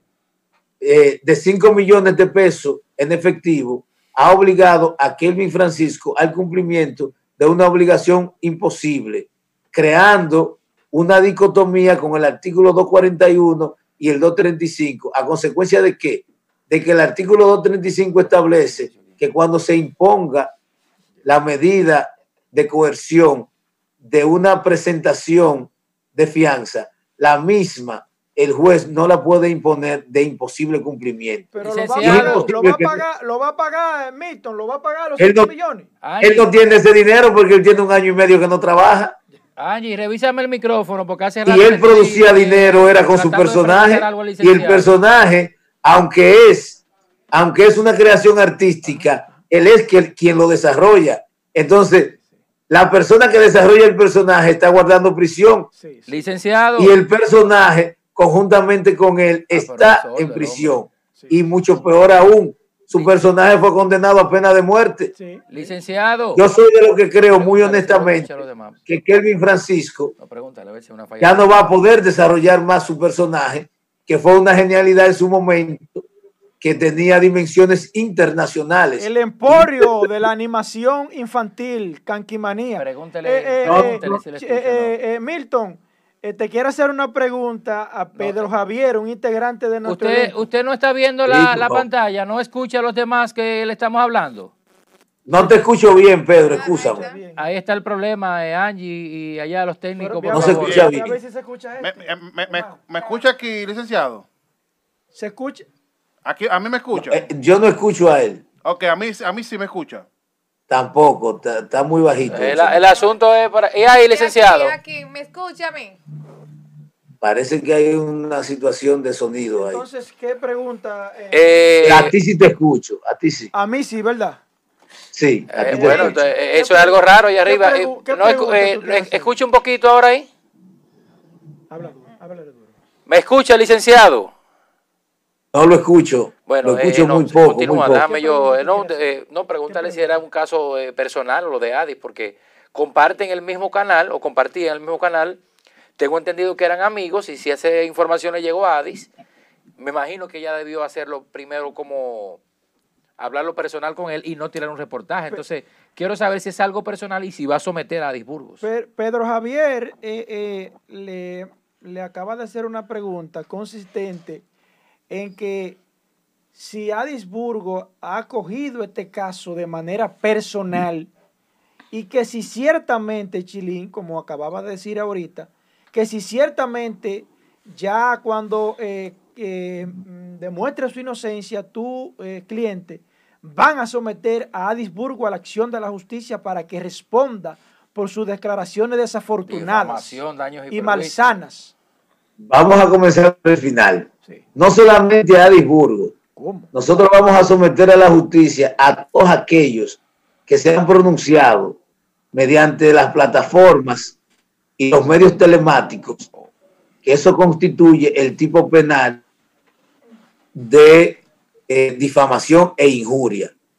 Ella va a tener que responder los hechos que ella cometió con relación a esa difamación que hizo en contra de nuestro cliente. ¿Cómo? Ahora bien, Aris Burgos llamó a nuestro cliente a la cárcel y le pidió excusa. ¿Cómo? Atención, Atención, cachicha. cachicha. Eso está bueno. ¿Cómo Llamó fue? a nuestro cliente a la ¿Cómo cárcel. fue Milton Núñez? Repítelo por favor. Atención, Cachicha TV. La periodista lados. Burgos llamó a nuestro cliente a la cárcel y le pidió excusa. Y él le dijo que ella no tenía, eh, que él no tenía nada que excusarle. ¿Me entiendes? Él no tenía hecho. absolutamente nada que excusarle, porque ya el daño estaba hecho, ya el daño estaba hecho. Entonces, si nosotros vamos a, ej- a ejercer acciones en contra de esa persona, en contra del juez prevaricador, que es el juez Sergio Furcal, juez presidente del primer tribunal colegiado de Santiago, por aplicación abusiva de las normas jurídicas. Esa es la situación de Kelvin Francisco ahora mismo. eh, el- Milton, Milton Núñez, te damos las gracias eh, por haber accedido y aceptado a nuestra invitación por parte de un miembro eh, importante de nuestra cabina, Isael Molina, a cual le rendimos nuestro respeto. Hermano, muchas Gracias gracias. a ustedes por la oportunidad que me dan de poder esclarecer algunas situaciones que se han tergiversado de manera maliciosa en los medios y como este es un medio de tanta difusión visto y que ha calado también en el gusto popular, nosotros queremos hacer eh, eh, esas aclaraciones, o quisimos hacer esas aclaraciones, para que la voz populis no se deje eh, persuadir por personas con intenciones malsanas. La realidad y la verdad va a salir a relucir. No solamente la verdad jurídica, sino la verdad simple. Estas personas que hoy están acusando a Francis Núñez, mañana pasarán por el tamiz de la sociedad. A ellos también se lo, se lo va a escrutar, se le va a examinar esa conducta que ellos han exhibido a lo largo de este proceso y van a tener que responder por eh, eh, esta situación tan tediosa que han hecho pasar a nuestro patrocinado, a sus hijos y su familia y a todos sus seguidores. Entonces, eh, Milton, como representante de Kelvin, eh, van a sentar a Adisburgo en el banquillo de los acusados para que responda por sus declaraciones que usted entiende que son maliciosas, desafortunadas y falsas. Eso usted lo puede dar seguro y no solamente eso, sino que su acción se adecua de manera perfecta al tipo penal de difamación e injuria y que la misma posee los elementos necesarios de la culpabilidad que están vinculados al dolo. Ella tenía voluntad de dañar y como tenía voluntad de dañar, entonces ella perfeccionó el tipo penal de difamación e injuria. Ella va a tener que responder por esos hechos. Hermano, muchas gracias por tu intervención. Agradecido infinitamente, hermano. Bien, Igualmente, pasen buen día. vámonos a la pausa y en breve retornamos con más contenido de asignatura política.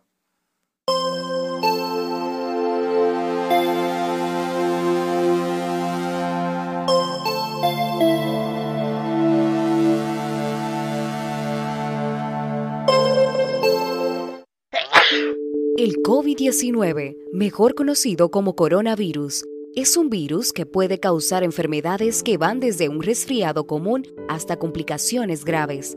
Para su prevención, recomendamos seguir las siguientes medidas. Evitar el contacto cercano con personas afectadas por infecciones respiratorias. Lavarse las manos de forma frecuente, especialmente antes y después del contacto directo con personas enfermas y sus entornos. Mantener una distancia de un metro entre personas aproximadamente. Evitar tocarse los ojos, nariz y boca.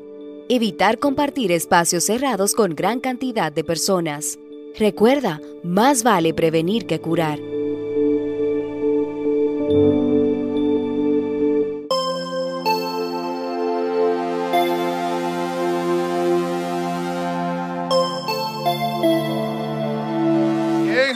Al contenido de asignatura política Baicachicha, eh, luego de las interesantísimas declaraciones eh, y las primicias que acaba de dar el abogado Mito Núñez, quien es el abogado de Kevin Núñez, eh, el payaso Kanki. Entonces vamos a continuar con el contenido, vamos a pasar con la... El artista, no le gusta que le digan payaso, ¿eh? Ah, sí, sí, bueno, él, él- él- yo lo conozco y siempre, siempre, siempre dijo que no, que no es payaso, que él es el artista de los niños. Vamos a pasar con nuestra amiga Abril Reyes y su comentario del día de hoy. Sí, buenos días a todos. El que nos está viendo de, por diferentes, las diferentes plataformas que tenemos. Hoy traje un comentario bien chulo. Resulta, eh, o sea, algo... Está chulito, está chulito. Sí, no, de... Resulta que viendo y analizando el nuevo gabinete presidencial y el Congreso, cuatro expresidentes de la República van a tener representación con sus hijos, empezando por Antonio Guzmán, que doña Sonia va a ser eh, la nueva embajadora en Washington. Eh, Salvador Jorge Blanco se perfila que su hijo sea el próximo ministro de, de Medio Ambiente. Hipólito Mejía tiene a Se perfila, Carolina. No, el decreto está hecho ya. No lo ha asignado por Twitter. Mientras no esté en Twitter y, y no se De boca hay mucho designamiento. No, no, no, no. Exacto. Hubo un periodista del, del día, para darle un plus a tu comentario, que filtró, que filtró eh, unas designaciones eh, y esas designaciones eh, eh, ya, o sea, eh, ya es un hecho que él es el Sí, ministro. no, eh, pero Ah, hasta bueno, que no, hasta que el presidente electo no lo confirme, todavía no sabemos si es un hecho. Porque está. te voy a decir algo, como decimos los PRMistas, aquí solamente están confirmados lo que Luis ha dicho, por dicho. Twitter. Aquí hay personas que han dicho algo y al final la institución está eh, desaparecida.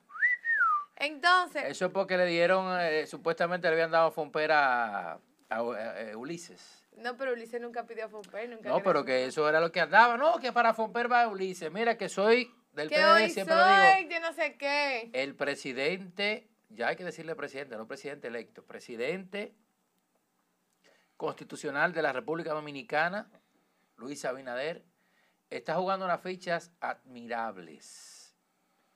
Porque como digo una cosa, digo la otra. Eso del FOMPER fue una eliminación de una institución fantasma, diría yo. De la caja chica del presidente.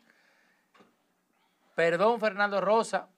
Perdón, peledeísta, que se sientan mal. Antes que peledeísta, yo soy comunicador. 521 mil pesos de, de vengaba, eh, supuestamente Fernando Rosa, un sueldo más alto que el del presidente, pero ese no es el problema, sino que es lo que hace el FOMPER. Duplicidad de cargo. Porque Tiene daba que ver ayuda, de ayuda. instituciones, dinero de instituciones que, como dijo ahora Luis Abinader, que ese dinero irá al sector salud, yo lo veo bien. Señores, hay una situación. Miren, hay una situación. va- vamos, a, vamos a aclarar algo. Con el, para que tú continúes con tu comentario. El hay que, eh, tienen que, que, cuando hablamos de duplicidad de funciones, tenemos que primero conocer cuál es la función del FOMPER. ¿Qué es el FOMPER? El FOMPER es el Fondo Patrimonial de las Empresas Reformadas del Estado. Cuando las empresas del Estado, el cuando las- algunas empresas iban a quebrar, que el Estado la capitalizó, el Estado adquirió acciones en esas empresas y por ende el Estado recibe recursos de, las, de, la- de los activos de esas empresas todos los años. Entonces, ¿qué es lo que hace el FOMPER? Que aprovecha esos fondos, que aprovecha esos fondos para eh, hacer obras sociales. Que para eso hay instituciones Ojo, que pero van para... Según Luis Abinader, eso pero, es un- Pero, no, pero, pero, Eso no conviene. cuando el presidente electo habla de discreción, de la discreción del uso de los fondos públicos, eh, no es porque Fomper no transparenta el uso de los fondos. Es porque como estos son fondos que vienen de empresas que son reformadas, no van al presupuesto. O sea, no son colocadas en el presupuesto de la nación y por ende, entonces, ya el, el- el uso de los fondos es una planificación que se hace desde la, desde la empresa, o sea, desde, desde, desde la institución. No es que va al Congreso y que el Congreso lo apruebe y que se le designa. Por eso es el tema de la discreción. Pero ojo, hay que aclarar que las obras eh, y que el uso de esos fondos han sido transparentados porque eh, el FOMPER eh, tiene un portal, un portal eh, cibernético donde las personas pueden acceder a ver en qué se utilizó ese dinero y ahí se presentan memorias. Pero hoy los años. portales le están dando, portales web de noticias, al sueldo de Fernando y, Rosa. Y, Sí, eh, sí, también, eh. y también el hecho de que, No, de que él la, ignoró la pregunta, él siguió de largo. Hacen memorias. Con relación al sueldo, con relación al sueldo, ahí tú lo que tienes que visualizar es la institución, porque recuérdate que cuando él llegó ahí, ya ese sueldo estaba ahí y ese fue el sueldo que se destinó al presidente, al presidente de un fondo que maneja más de 4 mil millones de pesos al año. O sea, yo, yo con el tema salarial, yo no soy un preocupado del, del- del tema salarial, porque cuando tú vas a analizar el, interesa el- más cómo se maneja cuando el tú vas a sí. analizar el sueldo de un funcionario público o de un, de un funcionario privado, tú debes de verificar primero la responsabilidad que tiene eh, eh, eh, a cargo este funcionario y también eh, qué, qué conlleva eh, eh, estar en una institución. Por ejemplo, aquí la gente habla mucho del millón de pesos que se gana el superintendente de banco, pero tú estás hablando De la persona que está regulando los bancos de este país. Tú no puedes poner a una persona a regularte un banco con 120 mil pesos. Sí, Porque verdad. tú lo estás exponiendo a él, tú lo estás exponiendo a que ese objeto inclusive hasta de Claro. cualquier soborno. Mira que eh, Luis Abinader, Abril, ha hecho dos movimientos espectaculares y que ha removido los comentarios sociales de todo comunicador, de todo, de todo aquel que tiene la facultad y la oportunidad de agarrar un micrófono. Con lo del hoy, hoy soy y con esto del Del FOMPER.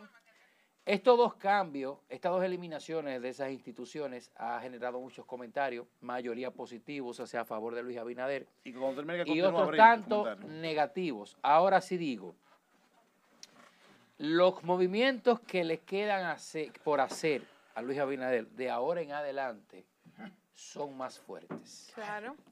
Desde cambio de generales, destitución de generales, instituciones, Fuerzas Armadas, y se habla hasta Bueno, yo ese dato no lo voy a dar porque no está concluido, pero se habló de un miedo, grupo. No, no, no, no, no, que no puedo vamos a divulgar pasar con Abril, no No, claro. su comentario. Pero antes sí, perdón, Abril. No, no te preocupes. Pero lo que estoy hablando a favor de Abril, como quiera. ¿eh?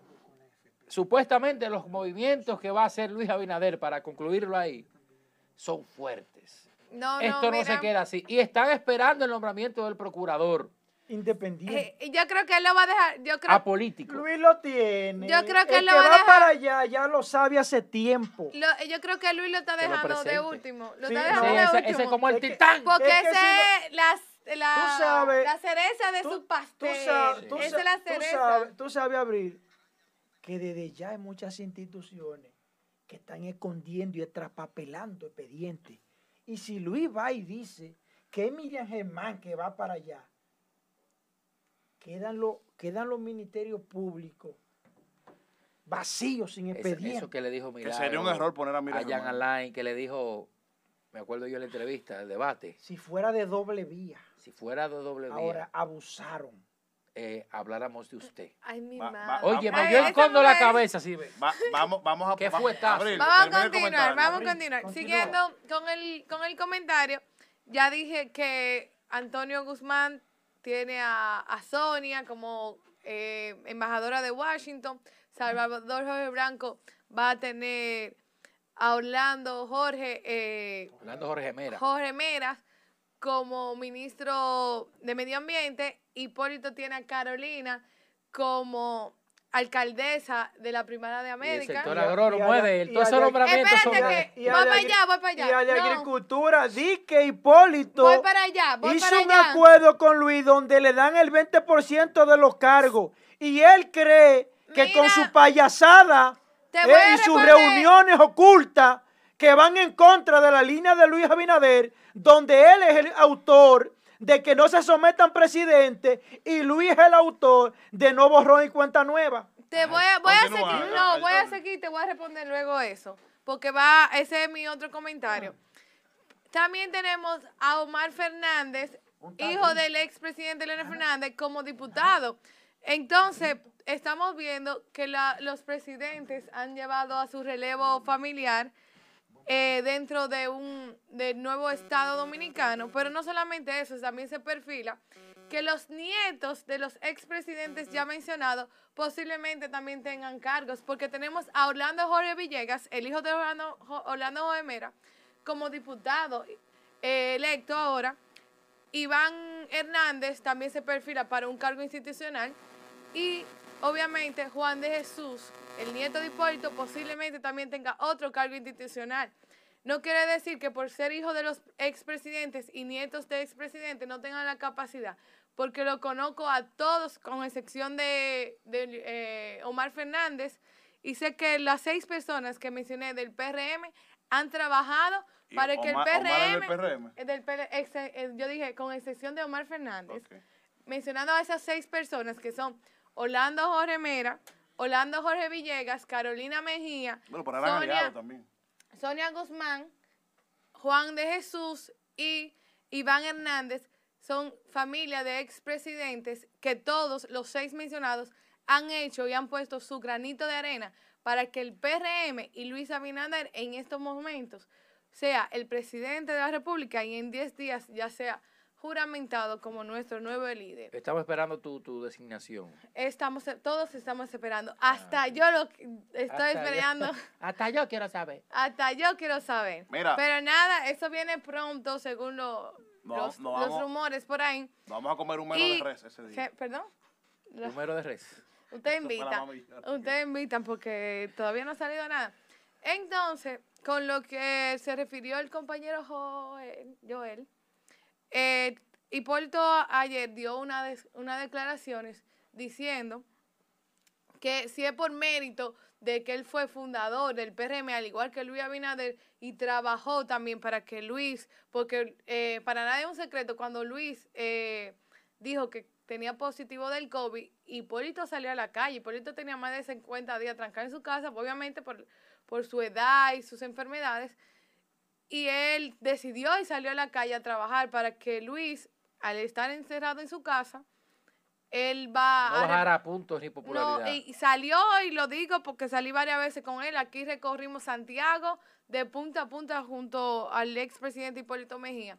Y él dijo que él se, él se siente mal y respondió de, o sea, de muy mala manera de que la gente digan que él está pidiendo en el gobierno, porque tanto como eh, Limber Cruz, está bien, Limber, un, el Limber Cruz es una persona del presidente Hipólito Mejía, le coordinó la 14 provincias en la, en, del el Cibao. hombre de los plátanos. El hombre le coordinó las 14 Y se dice- del Cibao. se Pero déjame terminar, Joel, déjame Se terminar. dice que pusieron ahí a un mano derecha de Hipólito para que Faña no investigara lo que se movió, las andanzas clandestinas Déjame- déjame que supuestamente Joel, hubo ahí. Déjame terminar. Habla claro. Y Limber Cruz es un hombre del presidente Hipólito Hipólito Mejía, cierto. Al igual que Diamorfa, que son dos personas de Hipólito Mejía. Pero los dos trabajaron para que el PRM ganara. Limber Cruz fue el coordinador de las 14 provincias del Cibao con Hipólito. Y ahora, en la- en, cuando ya Luis ganó, asumió la provincia de La Vega. Y asumió otras responsabilidades. Y es el es secretario nacional, su secretario nacional del PRM. Entonces, porque uno sea de Hipólito, no tiene derecho a tener un, un ministerio o tenga una, una dirección. Porque Hipólito eh, también fue presidente y aspiró y todo el mundo tiene su cuota. A Wellington le van a dar su cuota. A Wellington le, él tiene su cuota. Hombre- Entonces, la gente que, la, la gente que somos de Hipólito, la gente que somos de Hipólito, no tenemos derecho a tener un cargo en el, en el gobierno cuando trabajamos. Porque yo te voy a decir algo. Ay, Limbe Cruz. de la línea de Yo soy Hipólito. hipólitista, Ah, soy hipólitista. Por eso es que tú brincas tanto cuando yo le Yo tiro su soy, yo soy politista Ah, y, po- y politista hasta Papacista. que... ah. Papacista. Llegó Papá. papá. Llegó papá. Llegó papá. Llegó papá. Llegó papá. Entonces, yo a mi viejo lo defiendo donde sea. Y yo te Ah, puedo bueno. decir, yo te puedo decir claramente que la gente de Hipólito, como la gente de Luis, la gente de Wellington, de todo el mundo tiene derecho a tener un cargo en el, gobi- en el gobierno. Porque si uno trabajó al igual que los Luisita, que los de Wellington, ¿por qué no tenemos derecho a tener un ministerio? No, porque es que tú, porque tú, como tú no quieres saber de Hipólito, porque según No, tú, no. Yo. Y vive yo hablando mal de Hipólito. Yo le digo la verdad. Bueno, Porque yo no dependo de sí. Hipólito ni de nadie, ni estoy esperando cargo. Ya, ¿pa' Yo le qué? digo la verdad a él. ¿Pa' Se la le digo a Danilo. El peor, uno de los peores gobiernos que se hizo este en este país fue en el 2002-2004, donde ni siquiera gas había. Y eso no se puede ocultar con el mayor déficit fiscal. No lo puede ocultar pero yo nadie. te puedo decir Le he, que le he dicho la verdad a Danilo. déficit- le he dicho la verdad a Lionel. a Le he dicho la verdad a. Hipólito. O sea, no puedes tú de venir a contradecir a mí que Luis Abinader es el autor de borrón y de que no va a haber borrón y cuenta nueva y ven Hipólito a hacer reuniones. ¿Sabe Dios lo que se lo que se habló en esas reuniones? ay, Y afuera sale de gracioso. Es afuera que van. ay. Esto no está que para afuera que van. No esto está para someter gente. No y pa' para qué trancar gente que está esto. No esto no qué está para chistes de payasada, ¿no? Aquí Mira. tiene que correr la sangre en este país. Y tienen que caer los delincuentes que han defalcado este país. Así que se necesitan gente que estén dispuestos a jugársela, que no estén dependiendo de nadie. Yo no dependo ni de nadie, yo no creo en políticos. Yo no estoy esperando cargo de nadie. A estos bandidos hay que trancarlo, coño. Esto no puede seguir así. Hipólito no, porque no se puede trancar presidente. Hasta a ti que tú lo caigas de líquido te va también. Ay, Oh, pero ven, que esto tiene que acabarse. Yo no estoy esperando cargo de nadie, ni tengo que estar eh, congraciándome con nadie. Yo dependo de lo que yo estudié. Yo me fajé y estudié para no depender de nadie. E incluso ni siquiera de esto que estoy aquí dependo. Yo no dependo de esto. Yo nada más tengo esa puerta para salir. A la hora que me digan, mire, licenciado, culminó. Antes de decirme culminó, yo me monto en mi tetico acá y me voy. Pero aquí hay que decir las cosas como son. Estos medios tradicionales. Tietico, tú eras Estos, salariado. medios verdad. tradicionales, No aquí, hay un- como aquí bueno. los medios de comunicación tienen un problema. Algunos, salvo excepciones que no lo son, porque todos no, no, no, no, no vamos a meter a todo en el paquete. La mayoría de medios de comunicación aquí obedecen a sectores económicos poderosos aquí. Y ustedes lo ven siempre con esa tranquilidad. ¿Y cómo no van a estar tranquilos si viven en torres, a costilla de la comunicación? Así cualquiera está tranquilo y recibiendo su paca cuando no es por anuncio por atrás. Y si, y si no, si habla más de mí, te quito los anuncios. No, esa vaina se tiene que acabar. Vamos a darle el Aquí comentario se dice la verdad. Aquí se dice la verdad o se cierra cachicha. Ah, pues vamos a Ah, darle, ah, Ay, ay, Sí, vamos a darle la Oye. oportunidad a Isael a que dé al su dueño comentario. cachicha me habló.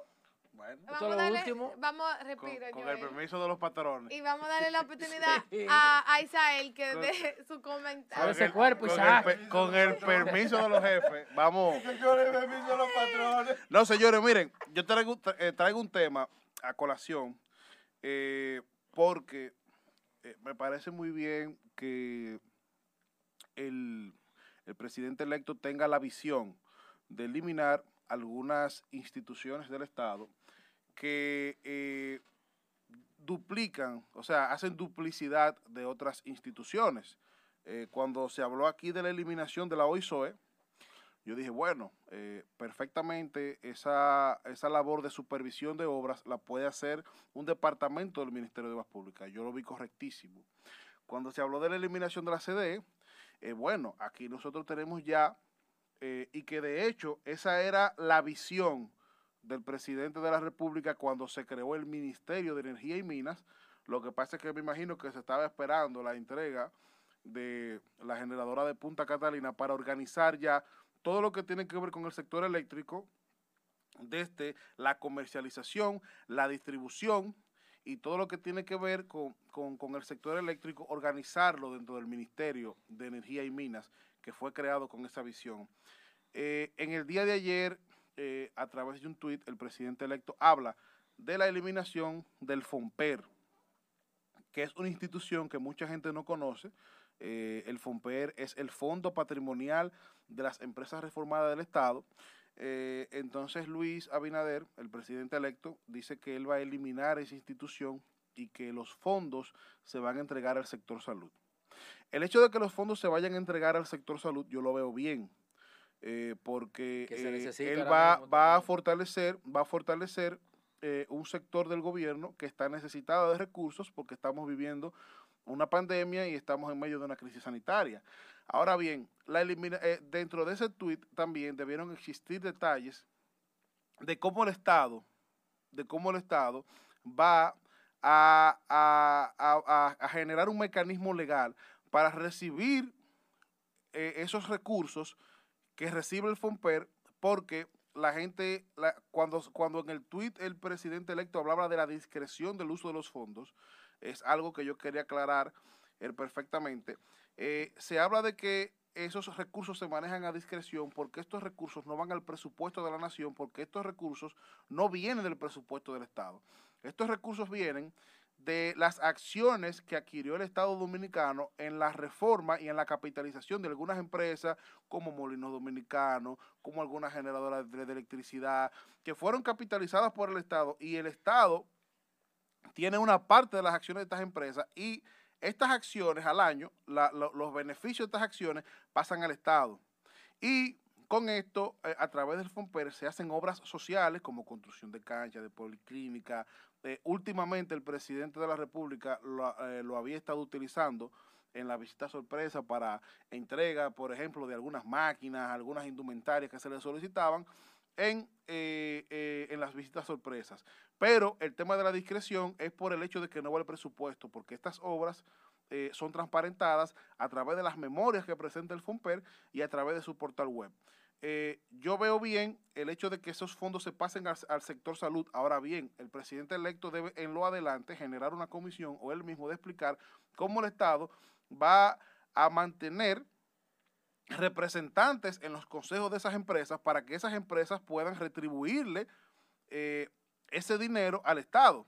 Porque no estamos hablando, cuando hablamos de duplicidad de funciones, porque el FOMPER te construye una clínica, tú dirás, bueno, eso lo, lo hace eh, salud pública, pero tú tienes que darle un buen uso y tienes que eficientizar eh, esos recursos que vienen de las empresas reformadas. Entonces sería bueno, ya que el presidente electo tomó esa decisión, primero, que hable de cómo el Estado va a mantener en los consejos de esas empresas eh, personas representantes del Estado que puedan eh, trabajar para que eh, esos recursos sigan llegando al Estado.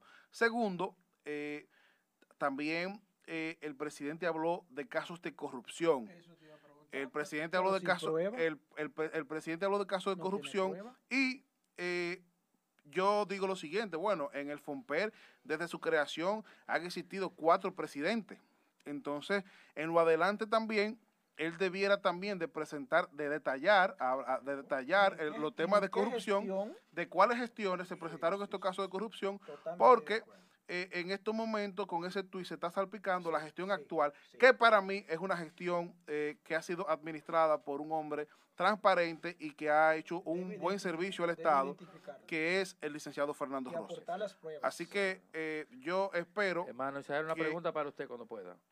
Esperamos que el presidente electo, Luis Abinader, eh, en los próximos días pueda dar detalles de cómo el Estado va a, seguir recibiendo esos recursos eh, económicos que aportan las empresas que fueron capitalizadas y también que dé detalles de en cuáles gestiones de los cuatro presidentes que ha tenido el fondo patrimonial eh, se han dado casos de corrupción porque entonces sería injusto que solamente se salpique a la gestión actual porque ese es el que está. Entonces, eh, bueno, va- va- Hermano, era no, la tiene pregunta, una- Pregunta de sí, la, la- la pregunta, porque veo que usted tiene como 17 minutos No, hablando cada quien se de, le da su tiempo. hablando, Aquí es si usted el se lo permite, porque usted no soy deja que, ¿Y usted no deja que que, nadie, es- recuerde que el micrófono suyo, usted fue que no quiso hacerle pregunta, chico. eh, eh, no, que estaba malo, y se agarró del micrófono. estaba malo, Usted no quería hacer la pregunta. que no, Ya, la pregunta. no sé como tú, que no le debo a nadie. Ay, oigan. Josué, es de que Josué, de que Josué, mi hermano Isael, hermano, te escucho. La pregunta mía es que lo veo de, ¿usted tiene, de, ven, de venga algún sueldo del Fompero? Nunca, Ah, ¿Tiene nunca lo he intereses? Su mujer ahí la puso a nombrar Ni- porque nunca. quizá usted no- no- cobre usted. Mira, mira, Permiso, permiso, permiso, permiso, permiso. Quizás no cobre usted y usted puede tener a su esposa como asunto, de sueldo, porque hay personas, por ejemplo, que defienden o atacan un no, gobierno. no, yo no estoy de acuerdo como mi con hermano, pero permiso, hermano, Josué, Usted eh, puede atacarlo deme un chance para que usted pueda permitirme hablar a mí. Yo no lo voy a dejar hablar hasta que usted no me deje hablar, hermano, porque Es es que usted tiene un problema. No, no, usted puede Que cuando usted habla, usted quiere que todo el mundo se calle. pu- chance, déjeme terminar con Isael. Usted puede atacarlo a él, pero a su esposa no. Yo no Está estoy de acuerdo con eso. A- Aquí falta ética de los comunicadores, mi hermano Joel. Cuando él dice hablar, No, yo hablando no, primero, cuando dice hablar, hay- pero hay que dejarle pero chance. no pareja. Saludos, Eh, saludos. Espérate, espérate. Josué, mi hermano. Yo no vinculo pareja. La esposa de mi hermano Isabel es amiga mía. Yo tengo un, hermanos, afecto eh, personal. que usted, ¿A usted ella lo ha invitado a comer a su casa? Es que yo no voy a casa de nadie. Entonces usted no, te- Ay, no yo tiene no voy a derecho a casa de opinar. nadie. Usted no tiene derecho a opinar. está bien. Mi hermano Josué, dígamelo. Me retiro. Me retiro. no, pero para, respon- para responder antes de que Josué participe, Dime, mira, Josué. mira, para responder antes que Josué entre, porque tengo que responderte la pregunta. yo no voy a hablar de Fernando Rosa, no de Fernando Rosa, estate tranquilo. Ay. Óyeme, aquí No hay... te- no me voy no Josué, Fernando ¿Qué Rosa. es lo que está Josué, aquí hay tres temas sensibles. Abel Martínez, Fernando Rosa y el PLD. Esos son tres temas sensibles aquí. Porque si hay un rebú. No, voy a hablar de, de la clase tuya, de esos ladrones, abogados que le están robando los cuartos, Sí, mandando sí. en, en Sí. medio de emergencia, mandando para legal la vaina, esos Presen- malditos ladrones. presenta la foto, Abogados del diablo, ladrones. Me voy Presenta a aparecer foto. a ti ahora, maldito abogado ladrones, mandando para legal en, vaina Presenta de emergencia. foto, Angie. Preséntala, preséntala. ladrones, Sí. abogados del diablo, Sí. ladrones. Sí, presenta la foto, Angie. Mire, miren lo que se está dando. Yo he venido desde hace varios días, señores, presentando sobre el abuso que tienen cooperativas y bancos de República Dominicana. Señores, tienen un grupo de abogados que ni siquiera han ido nunca a una audiencia. Son abogados de, de oficina. Lo de ellos es azarar y llamar. Y, y ellos, lo de ellos es con prepotencia, altanería, arrogancia. Pero como no tenemos presidente, aquí los bancos, cualquiera que ponga una cooperativita, hace lo que le da la gana. Ellos son dueños. Llaman a todas horas, intimidan, mandan documentaciones. O sea que aquí los dominicanos no valemos nada. O sea, yo, me- yo- ajá, Yo, sí, mira, sí. durante la pandemia, yo pagué salomónicamente el vehículo y pagué inclusive dos meses juntos.